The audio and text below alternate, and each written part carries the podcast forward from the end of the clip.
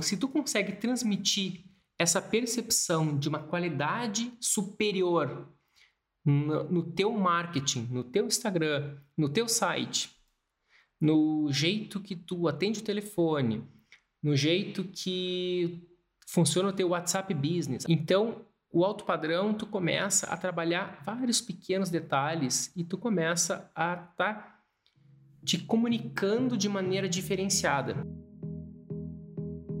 Seja bem-vindo ao podcast Estratégia Arquitetura, o podcast onde você vai conhecer as estratégias para você se destacar no seu mercado. Como aumentar o valor dos seus projetos de arquitetura. É sobre isso que a gente vai estar tá discutindo. Como é que tu vai aumentar o valor dos projetos de arquitetura?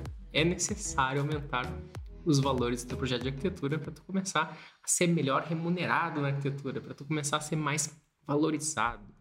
É necessário para também para o teu negócio crescer.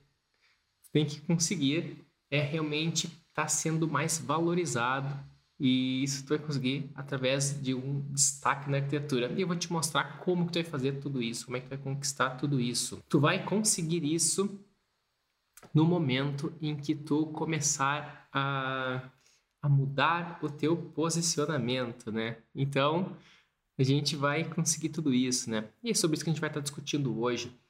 E muita gente, muita gente me pergunta, Leonardo, e por que que, por que que eu tenho que ser melhor remunerado, né? Por que que eu tenho que aumentar o valor dos meus projetos? Não, não basta eu, eu só vender mais. Na verdade, eu quero é ter mais clientes, não quero aumentar o valor deles, né? Meus clientes já estão achando que isso está caro. E se os clientes estão achando que está caro, né, já está no limite deles, e, e daí tu está querendo é, mais clientes, tu tem que entender que só tem 24, tu só tem, tu só tem 24 horas no teu dia. E se tu aumentar o número de clientes, o que vai acontecer contigo é que tu vai estar tá sobrecarregado, tu não vai ter tempo livre, tu vai estar tá, tu vai estar tá sem tempo para fazer outras coisas da tua vida. Então, por isso que gente, é muito mais negócio a gente ter menos projetos e ser muito mais bem pago por eles do que ter muitos baratinhos, né? E, e ter uma, uma margem muito pequena de lucro ou, né? Ou às vezes correndo o risco até de nem ter lucro. E o que, que é ser bem remunerado, né? O que, que é ter um projeto? O que, que é ter um projeto um, um valor agregado maior e até mesmo um valor de honorários maior. O que, que, o que, que seria isso? Bom, ter um projeto com um valor maior é um projeto em que a gente, em que a gente consegue ter uma bela margem de uma bela margem de lucro, né? Então, tu vai ter que fazer uma análise do que, que é teu, teus custos, né? E tu vai ter que ter vai ter que conseguir cobrar alguma coisa que não seja muito justo aos teus custos. Basicamente é isso. E quando tu consegue ter uma margem maior, tu consegue reinvestir esse esse dinheiro, né, esse caixa, tu consegue reinvestir no teu negócio e o teu negócio começa a crescer. Exemplos de reinvestimentos. Tu começa a, a formar a tua equipe. Tu começa a investir em marketing.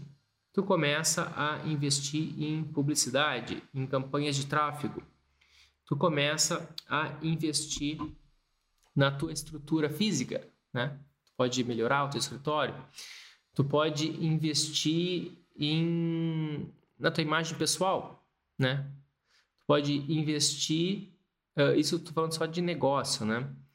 Uh, a tua imagem e a tua imagem pessoal não, isso isso é uma estratégia de negócio, com certeza. E tu pode investir em em talvez até abrir uma nova um novo segmento do teu escritório, do teu escritório.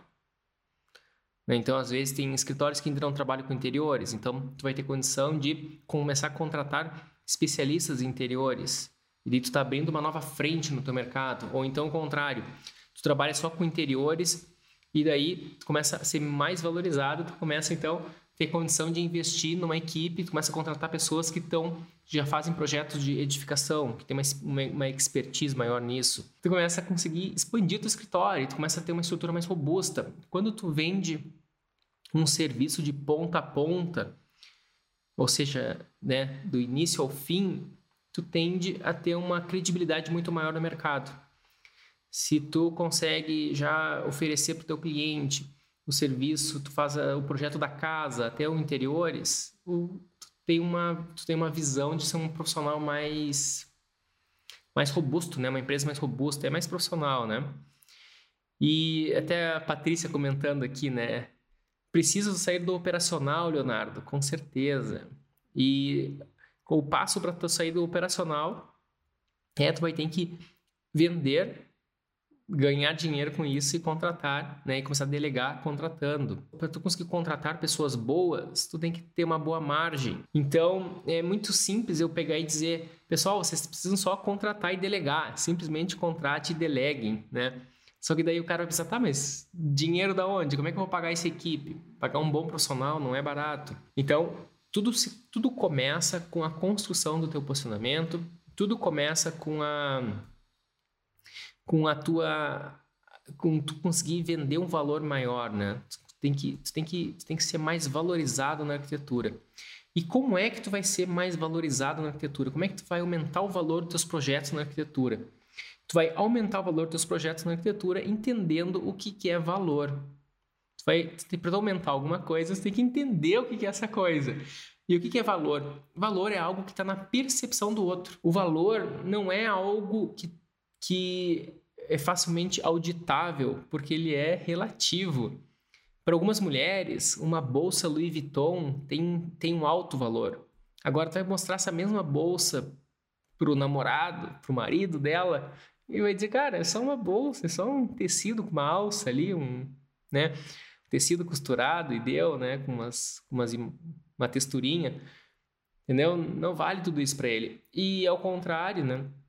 Talvez para um homem que, que talvez é viciado em carros, e daí ele adora aquilo, ou então, sei lá, uma camisa de futebol que ele pagou caríssima, né? E daí ela vai olhar e, cara, isso é só um tecido também. Então, a percepção de valor está no outro. E então, primeira, primeira coisa, se a percepção tá no outro, quem é o outro? O outro que tu tá que tu tá, no caso, estudando é o teu público-alvo, é o teu cliente ideal. E o teu cliente ideal, ele, ele não é todo mundo. Essa, essa, isso é bem importante tu entender. Porque se tu quiser agradar todo mundo, se começar a receber mensagens, ah, eu queria que tu me uh, mostrasse como é que resolve uma lavanderia. Eu tenho um espaço bem pequeno, será que eu consigo fazer um, uh, um dormitório com um escritório, tudo junto? Eu consigo transformar a minha sala num escritório? Me dá uma sugestão para isso. Tu começa a receber mensagens assim, e daí tu vai, uh, tu vai pensar, nossa, o público está querendo isso, vou começar a fazer esses espaços versáteis, né? Então, Versace é a marca famosa e cara. Agora, versátil. Versátil não é uma coisa que combina muito com alto padrão. Muito tempo atrás tinha uma marca gaúcha, talvez exista ainda, tinha as jaquetas reversíveis Teva, né? Então, eram umas jaquetas que era de uma cor, era um tecido dentro que tu virava e ficava uma outra. Então, era tu comprava uma jaqueta e tu ganhava duas, né, na prática. Então, é uma coisa reversível. Isso não é uma coisa muito alto padrão, né? uma coisa que se transforma em outra e é uma coisa multiuso, né?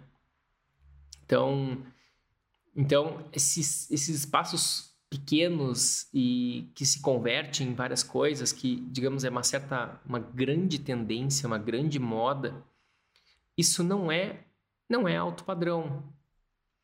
E isso aí tu atrai muito o cliente comum. Tá, Leonardo, mas qual é o problema de eu atrair o cliente comum? Bom, se tu atrai o cliente comum, ele é sensível a preço, ele vai fazer pesquisa de preço. Tu não pode cobrar o que tu quiser, tu tem que tu tem que se tu vai trabalhar com cliente comum, tu precisa necessariamente estar fazendo um preço médio de mercado. E digo mais, para tu conseguir converter mesmo, tu vai ter que fazer um preço talvez até abaixo do mercado, né? algumas vezes, ou então oferecer mais pelo mesmo preço que o mercado oferece. Então, tu vai ter que cobrar o que o mercado cobra e oferecer mais, ou seja, trabalhar mais ainda. E isso é, esse é o jogo do cliente comum. O cliente comum, ele é o que mais tem por aí, são, são os típicos clientes. E daí tu vai ter que trabalhar, vai ter que pegar vários projetos, e pegando vários projetos, tu vai ter que trabalhar bastante.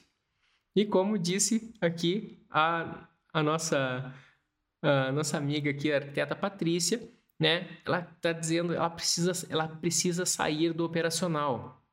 A Patrícia conseguiu vender, ela, tá, ela vendeu, está trabalhando, só que ela quer sair do operacional porque ela sentiu necessidade que se ela não tiver no estratégico, se ela não tiver fazendo a visão de para onde o escritório tem que ir, ela não, não vai conseguir fazer crescer o negócio dela. Ela tem que focar em vendas. E para tu aumentar o valor dos teus projetos de arquitetura, tu precisa é entender a percepção do teu cliente. Tu vai precisar entender que ele tem uma certa experiência pessoal e tu vai ter que trabalhar, no fim das contas, vai entender como é que é o processo da arquitetura.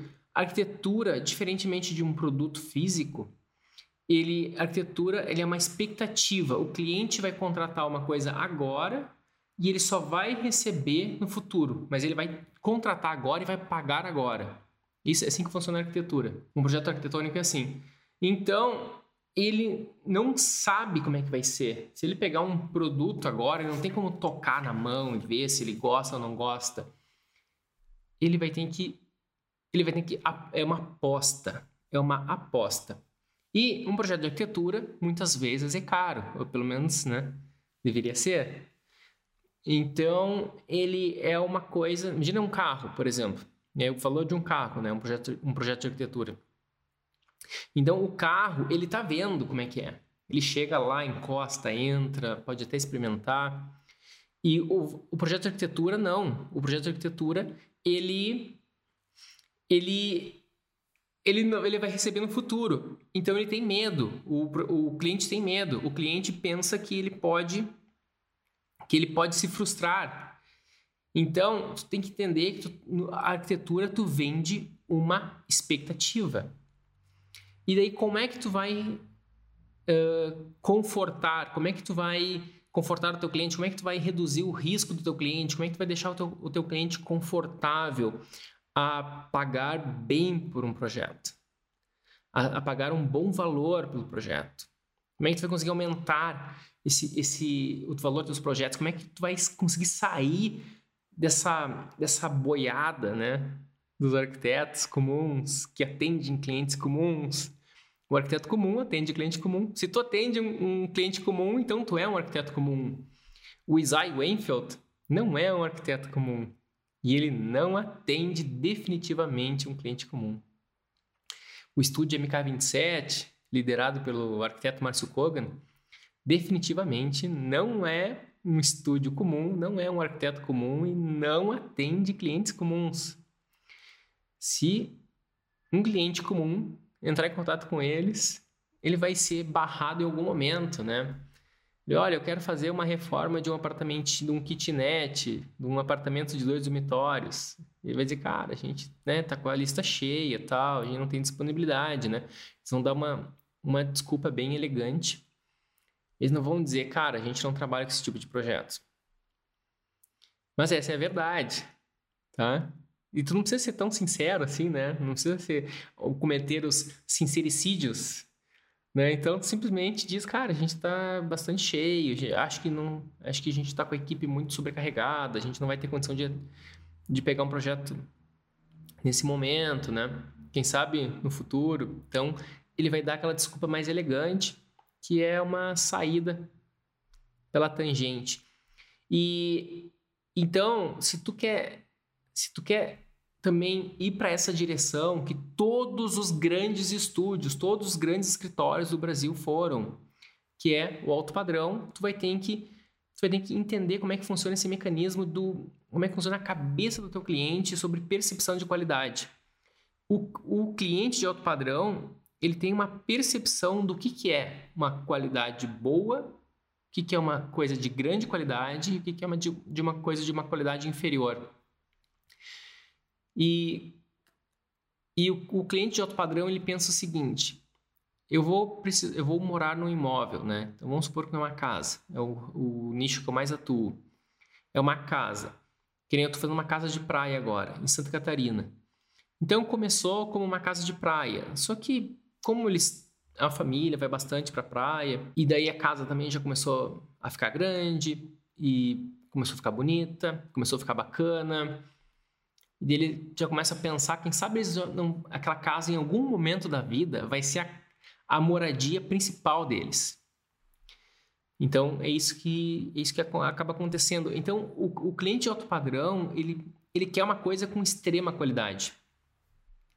Agora chegou numa etapa que a gente vai começar os projetos complementares. E daí a cliente me mandou uma mensagem: Leonardo, não me economiza em tomadas, né? Por favor, não vai me economizar em tomadas. Eu quero tomadas em qualquer cantinho, né? Eu quero carregar meu celular, eu quero, sei lá, ligar alguma, ligar um produto novo na cozinha ali, né? Comprou um, sei lá, uma cafeteira nova, alguma coisa. Tem que ter tomada em tudo que é lugar. Tem que hoje em dia tem que ter tomada até na garagem, né? Para carro elétrico. Então, Uh, então, o cliente de alto padrão, ele quer a economia. Ela não perguntou, Leonardo, uh, quantas, quantas tomadas tu acha que daria um bom custo-benefício, né? Não vamos esbanjar em número de tomadas, né? Por exemplo. Não, o cliente padrão não, não pensa isso. Ele quer uma coisa com qualidade. E eu gosto muito da, da Apple, que ela... Eh, eu tenho alguns produtos da Apple, né? alguns vários assim, e eles e realmente, tu começa a observar, eu tenho também outros produtos, né? Eu trabalho em PC, tenho vários outros produtos. Então eu consigo comparar. E eu comprei um monitor Dell também, fico comparando, né? Tipo, o Dell, teoricamente, ser um monitor bom, mas aí começa a comparar com coisas da Apple, não tem comparação, né?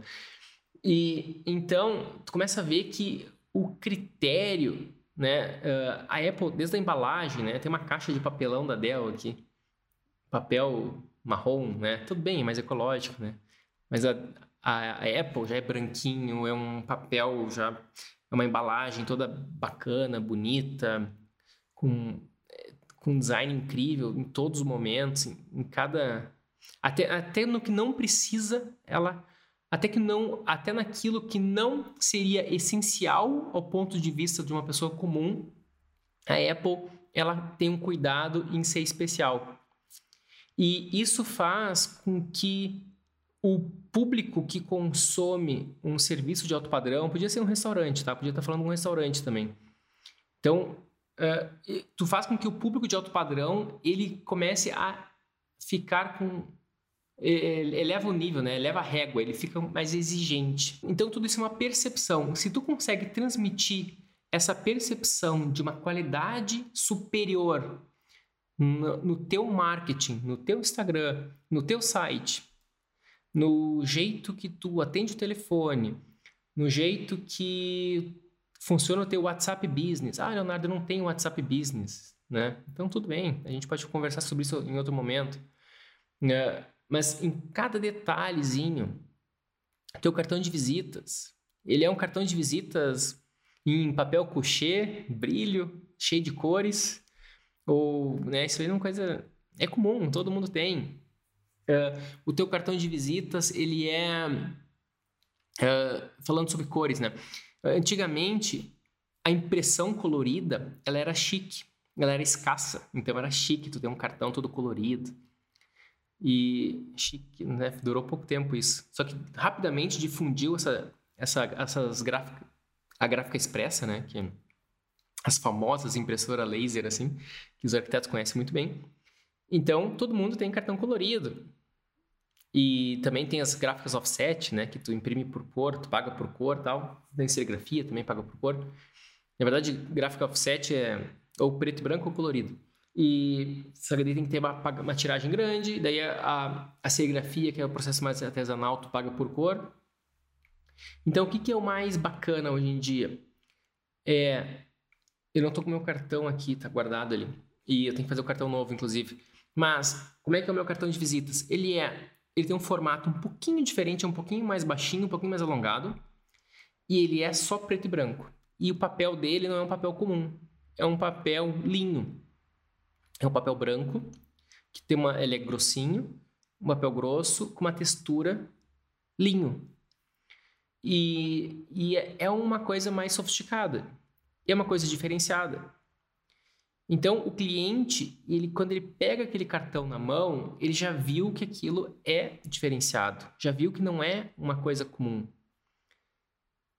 Então, o alto padrão, tu começa a trabalhar vários pequenos detalhes e tu começa a estar tá te comunicando de maneira diferenciada. A Apple, ela consegue fazer isso muito bem. A Ferrari também consegue fazer isso, isso muito bem. A Louis Vuitton, eu não, eu não acompanho muito a marca, vou começar a acompanhar, inclusive, e, mas eu acredito que ela também faça isso muito bem. Geralmente, marcas de perfume fazem isso muito bem. Ah, Leonardo, perfume, que interessante, né? Por que, que perfume trabalha muito bem os conceitos de alto padrão, em posicionamento de alto padrão? Porque perfume é uma coisa muito simples de fazer, é muito barato de fazer, tu põe um pouquinho de, não sei se água, álcool, mistura um pouquinho de uma essência, uma, uma florzinha, uma plantinha ali e voilá, chegou o perfume. Isso é um perfume. É uma coisa muito simples de fazer, extremamente simples e fácil de replicar. E daí, como que tu vai agregar valor numa coisa que é super simples de fazer, que é o tal do perfume? Então, eles têm que fazer uma massiva uh, massivo investimento em marketing, posicionamento, em branding, em design, em embalagem. Então, a embalagem de um perfume tem que ser especial. Uh, toda, toda a parte de design, toda a parte de branding e principalmente o posicionamento. Daí tu vai ver qualquer comercial de perfume de grandes marcas trabalha muito a questão da sensualidade, da juventude, do status, do poder. Então, às vezes pega uma atriz uh, de Hollywood e tá ela, né, só andando com aquela cara, tipo, é, sem muitos sorrisos, né, aquela cara centrada, assim, quase que, como diz, meu pai diria, né, aquela cara de comeu e não gostou, né, uma cara um pouco mais fechada, assim, mas é o estilo do, do alto padrão, uh, daquele extremo alto padrão que eles vendem, né, eles não vendem felicidade, tá? Depois, até aprendi isso em neuromarketing, fiz umas aulas de neuromarketing na, na FGV, e eles falavam que Cliente feliz, cliente feliz não, não compra, né? Então, quem está feliz não consome. Mas isso é um papo para um outro momento, a gente pode conversar sobre isso. E, e sabe, eu faço uma outra live só sobre, sobre essas teorias de neuromarketing uh, é, para vendas. Mas, no caso desse altíssimo padrão, eles não estão vendendo felicidade. Porque a mulher em nenhum momento tá, tem felicidade mas está implícito muito, muito forte o poder. Eles vendem muito poder. E o perfume, ele é algo simples, né? Só um líquido que é bem simples de fazer. Então eles colocam na embalagem, a embalagem também não é tão cara. É só uns vidros, uma, um shape especial, depois uma embalagem de papel ali, uma caixinha. E daí eles têm que eles vendem isso a um valor agregado bem alto. E daí eles têm que usar essa publicidade. Então, o que, que é o processo da arquitetura? Basicamente, a arquitetura, você sabe melhor do que ninguém, né? Chega um cliente que tem, ele dá um programa de, um programa de necessidades, vamos chamar um briefing, né? Tem um briefing, um programa de necessidades, que ele quer uma casa com X quartos, tantas vagas de garagem e tantos lugares na mesa de jantar, e, e, deu. Com isso aí, tu já sabe o básico, já sabe que tamanho vai ser a casa, né? Então, porque, quantos lugares na mesa de jantar? É assim que eu pergunto. Quantos lugares quer na mesa de jantar? Então, se eu sei quantos lugares tem na mesa de jantar, eu vou saber quantos lugares tem que ter na sala, quanto, o tamanho da, da, do living, e eu também tenho que saber o tamanho da, da cozinha. Né? Então, eu simplesmente pergunto quantas pessoas tu quer receber, então, consequentemente, o tamanho da cozinha eu já sei. Né? E, consequentemente, eu também já sei o tamanho da sala. Né? Então eu não pergunto para o cliente qual é o tamanho da sala. Depois eu confiro com o cliente, ó, tá bacana assim? Né? Daí a gente pode, ah, eu quero uma outra sala por outro motivo. É, então tá, a gente pode fazer mais, a gente pode aumentar, mas não pode diminuir, né? Para não ficar coerente. Senão quem está jantando, né, quem vai jantar não vai ter onde ficar, né, antes, enquanto, antes do jantar e depois do jantar. Então tem que ter uma sala proporcional ao tamanho da mesa de jantar. E então Fazer um projeto de arquitetura é muito simples. Chega o cliente, passa, ele coloca o briefing para ti, tu, e daí o arquiteto vai lá, o arquiteto ou arquiteta coloca ali algumas opções, geralmente faz uma opção, depois tem uma revisão ali, uma outra revisão, e vai evoluindo as etapas, depois entrega um projeto mais evoluído, detalhado, com especificações para a obra e pronto, e ponto, né? E acabou. Então, é um processo, digamos, repetitivo, simples, que dá para dizer que é, digamos, facilmente executável. Então, todo arquiteto já faz isso naturalmente. E daí, por que, que alguns arquitetos conseguem vender um projeto que custa um milhão, um milhão de reais e outros arquitetos vendem projetos que custam mil reais? Então, tem arquiteto que, que vende um projeto a mil reais e outros vendem a um milhão. Ué, mas não é a mesma coisa? Então, em termos, o processo, os dois fazem a mesma coisa, só que o jeito que eles fazem esse processo é diferente e principalmente, e principalmente, anota essa, uh, o jeito que eles venderam esse processo é completamente diferente. Arquitetos, em geral, eles pensam que bastam fazer um bom projeto para naturalmente os clientes reconhecerem e, e, e, e, como é que se diz, desejarem os produtos deles, né? Não é, não basta isso. Porque esse bom projeto para o arquiteto, ele imagina, ah, é um projeto, nossa, uh, quando eu desenhava em CAD, né? É aquele CAD que não tem nenhuma linha sobreposta, não tem nenhuma linha quebrada, é aquela linha que eu dou um fillet, dá tudo, as linhas, um, um desenho perfeito dentro do software. Eu uh, super detalhado. Aquele memorial descritivo que, nossa, dá vontade de. Chego a chorar de tão bonito que ele ficou o memorial descritivo, né? Tão organizado, tudo bem alinhadinho, tá tudo. Até a fonte é bonita, tem capa. E então o arquiteto ele pensa que, que é, o, é a produção do trabalho dele que, se tiver muita qualidade, naturalmente os clientes vão valorizar. Mas não é verdade. É muito parecido com a música, né? Então tem muitos músicos que são excelentes, só que não fazem sucesso. E, em compensação, tu, se tu ligar a televisão aí no, no, fim de semana, tu vai ver, né? Imagino que, que seja isso, né? Não assisto tele, televisão, mas na minha época que eu assistia, tinha os, uns músicos que não tinham muita qualidade uh, nos, nos Faustão, nesses programas. Não sei se existe isso ainda. É, então, nos programas populares, que com altíssima audiência, ou então numa rádio, muitas vezes os, as músicas que mais tocam não são dos, dos principais músicos que existem no país. Então, na arquitetura, definitivamente, os arquitetos que mais ganham dinheiro na tua cidade não são necessariamente os melhores arquitetos da cidade. Mas sim são os arquitetos que mais sabem vender na cidade. E esses são os que são mais valorizados, que conseguem cobrar os valores mais altos de projeto.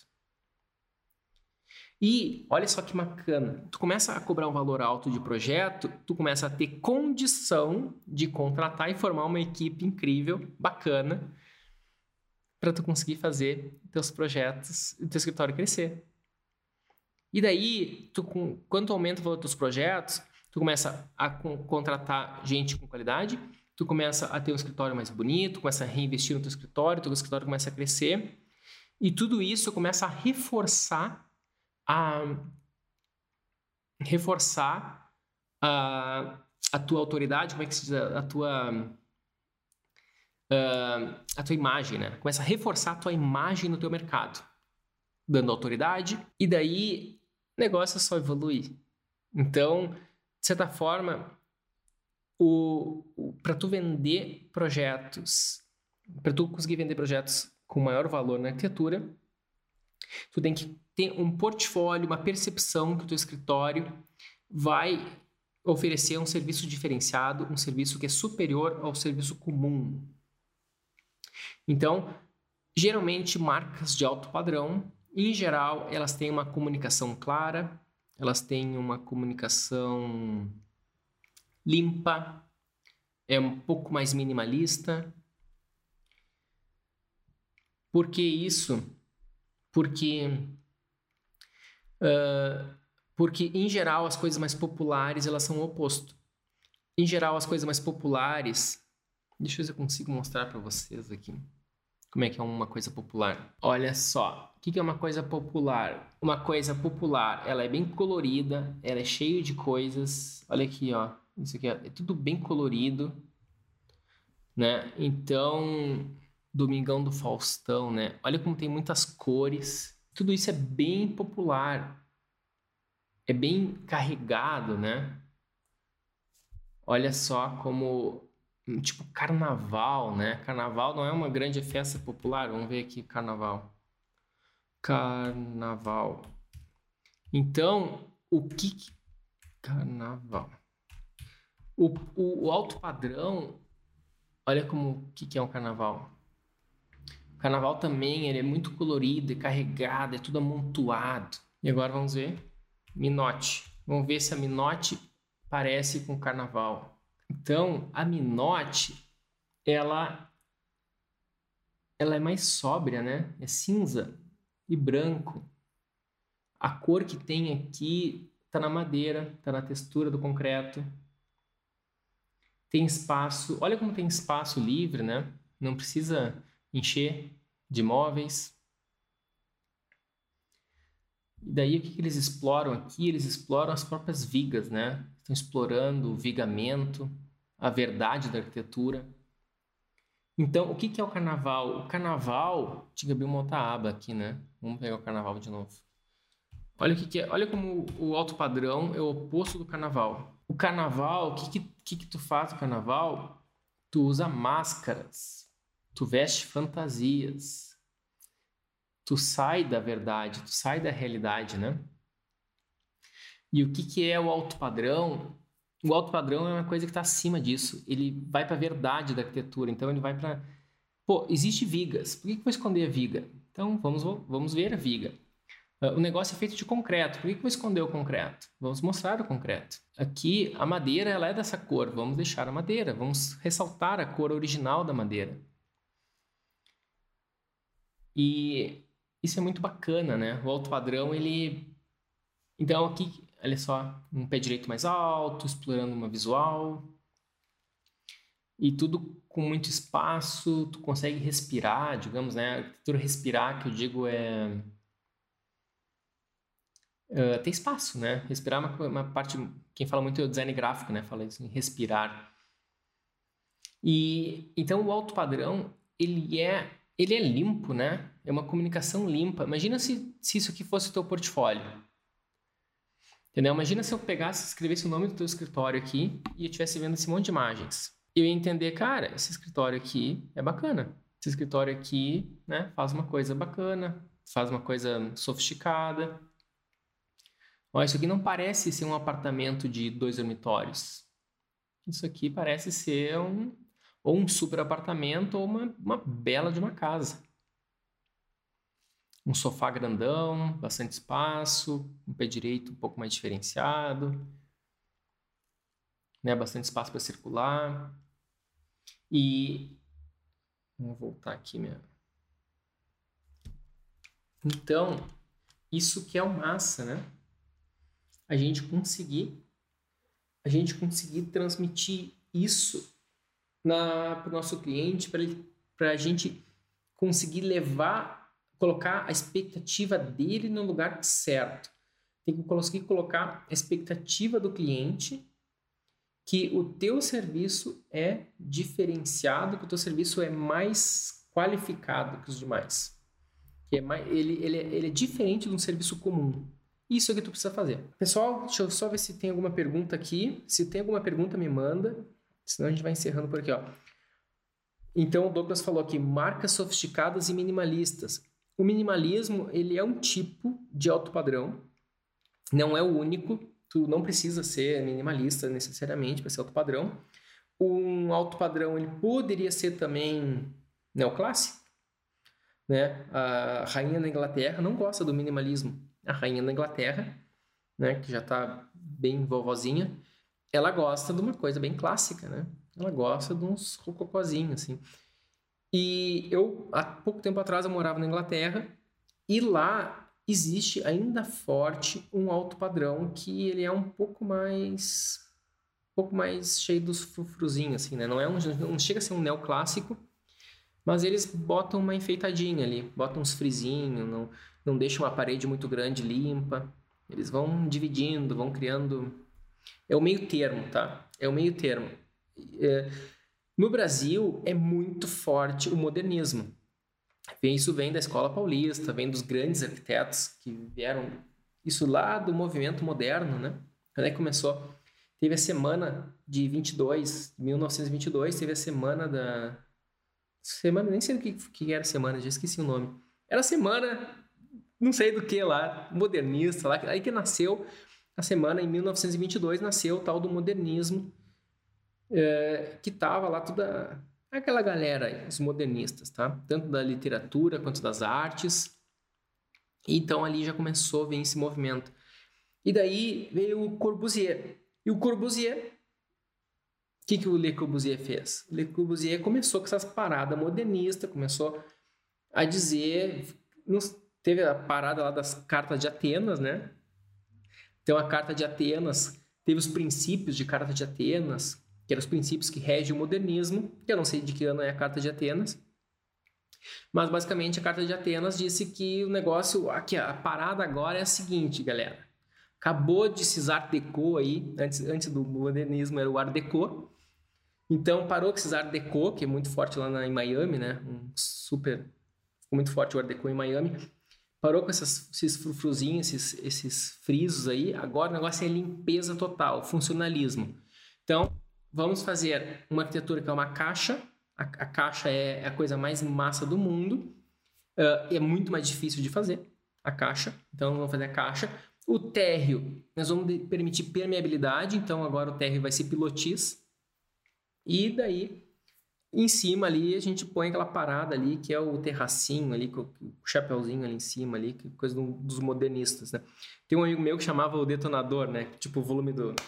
Parece um detonador de bomba, assim o volume dos, dos reservatórios ali, tá? E, e casa de máquinas de elevador. Então, aí ó, me ajudaram, a Semana de Arte Moderna em 22. Então, isso aí, como o Brasil era um país, sempre foi um país que é mais jovem, né? Nasceu, em, nasceu, nasceu 500 anos atrás só.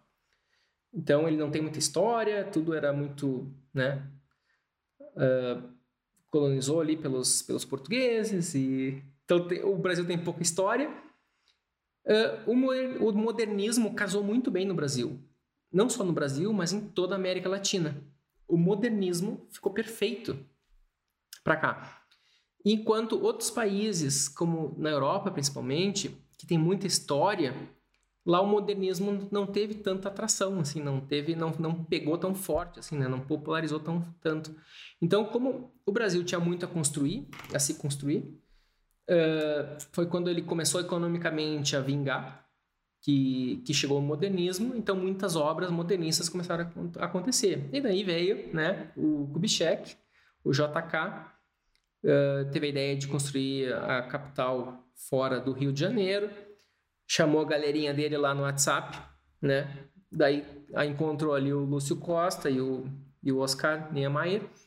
Daí começaram a, a desenhar ali e for, fortaleceu ainda mais a, a, o modernismo na, no Brasil, né? Ficou o Niemeyer teve a oportunidade de ter um cliente que é um cliente do governo, né? O Brasil inteiro, o governo brasileiro resolveu construir uma nova capital e essa capital tem que ser de alto padrão, não é uma capital popular, né? Então vamos fazer uma coisa bacana. E daí teve um super cliente e com esse super cliente, que é o governo brasileiro, fez um super portfólio e daí o, Niemeyer ficou, né, naturalmente, né, a faca e o queijo na mão, conseguiu ser reconhecido como o grande ou talvez uh, provavelmente o maior arquiteto da história do Brasil. E está entre os grandes mundiais.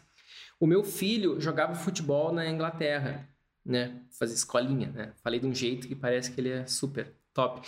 Mas, não, ele é incrível, tá? Mas ele, ele fazia escolinha de, de futebol na, na Inglaterra. No fim de semana eu levava ele pra, pra só para praticar um esporte, né? Ele fazia futebol lá. E daí tinha um amigo dele, gurizinho também, uh, inglês, que ele era o Oscar, né? Era o Oscar. Daí uma vez eu conversei com o pai dele. E daí eu falei, ah, eu sou brasileiro, ah, que massa. Daí eu falei para ele que eu era brasileiro, ah, que legal.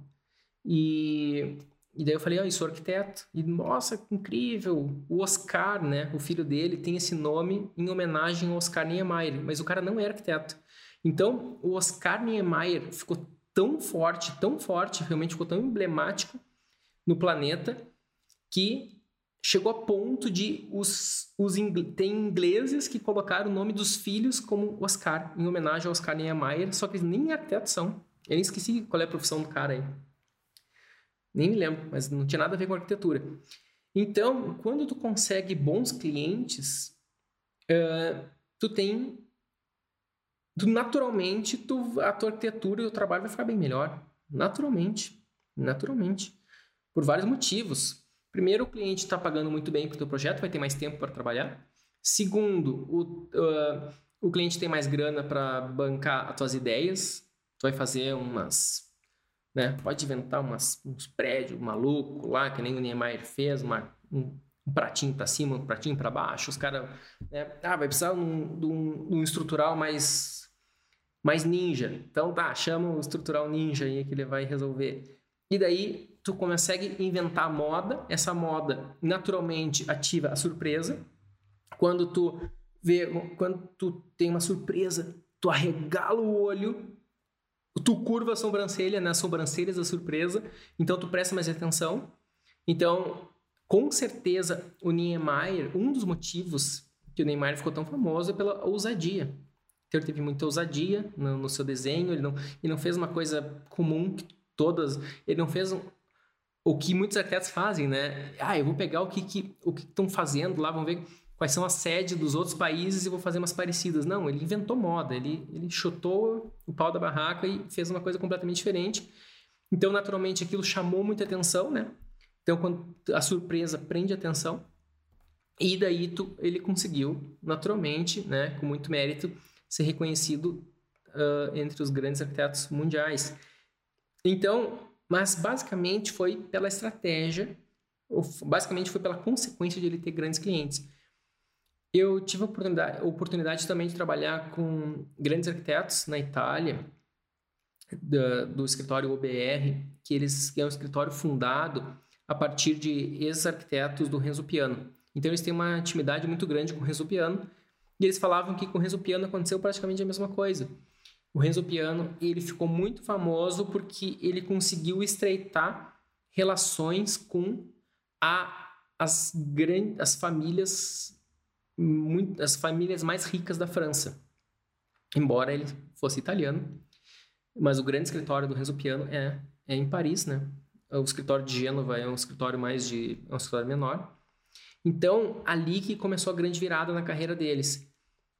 E antigamente para tu conseguir se dar bem na arquitetura, tu tinha que quebrar essa barreira e conseguir conquistar esses clientes tops. Hoje em dia, tu consegue hackear isso, né? Tu consegue. Hoje em dia temos a grande revolução da arquitetura, que um arquiteto ele pode conquistar grandes clientes através da internet, através de um posicionamento. Então, eu não nasci em família rica, mas não tenho nenhum contato com nenhuma uh, com alta classe, nunca tive esses networkings, nunca tive nada disso, nunca nunca me inscrevi num clube de golfe, comecei a jogar golfe para fazer esses contatos, nunca nunca fiz nada dessas coisas nem parecido com isso. E como foi então que eu consegui meus clientes outro padrão? Foi através simplesmente de um posicionamento na internet. Só. Simples assim. Então a internet é ela foi a grande, ela é, ela é, foi a causa, né, da grande mudança, da grande, ela, ela gerou muita oportunidade para quem não existia antes passar a existir. Essa é a grande diferença. Então, na época do Niemeyer, não tinha isso. Então, ou tu estava no grupinho de WhatsApp do, do JK, ou não tinha como. Não tinha como tu tu conseguir, né? Então a gente tem que ter esses relacionamentos lá. Tá, galera? Tudo de bom então para vocês. Deixa eu ver se tem algum. Ah, o Max é incrível, né? Falando aqui, ó. ó. Nem todo mundo tem a sorte de estar no lugar certo, na hora certa. Roberto Bulha teve a sorte de, ó, de ter um pai que conhecia o Lúcio Costa. Hoje ele é o que ele é. Né? É isso aí. É... Isso, antes da internet, era assim que acontecia. Antes da internet, era assim que acontecia. Com a, com a, a internet, tu pode fazer, inventar uma obra qualquer, tu impulsiona essa obra, essa obra pode viralizar e tu fica conhecido. Né? Olha quantos, quantos influenciadores digitais existem por aí com milhões de seguidores que, sei lá, a pessoa começou a fazer umas danças ali, começou a fazer umas coisa maluca ali e ficou famoso e tem uma audiência maior que um canal da TV Globo, por exemplo, que um programa da TV Globo, que, que não foi fácil, né, construir uma TV Globo. Agora, para aquela pessoa que começou aquele trabalho há pouco tempo, né, começou a dançar na frente da câmera, ela conseguiu aquilo de uma maneira super rápida. Então, é, essa é a grande mensagem. A internet, ela é hoje a grande oportunidade que tu tem de, de construir o teu novo posicionamento e conseguir aumentar o valor dos teus projetos. Forte abraço, galera.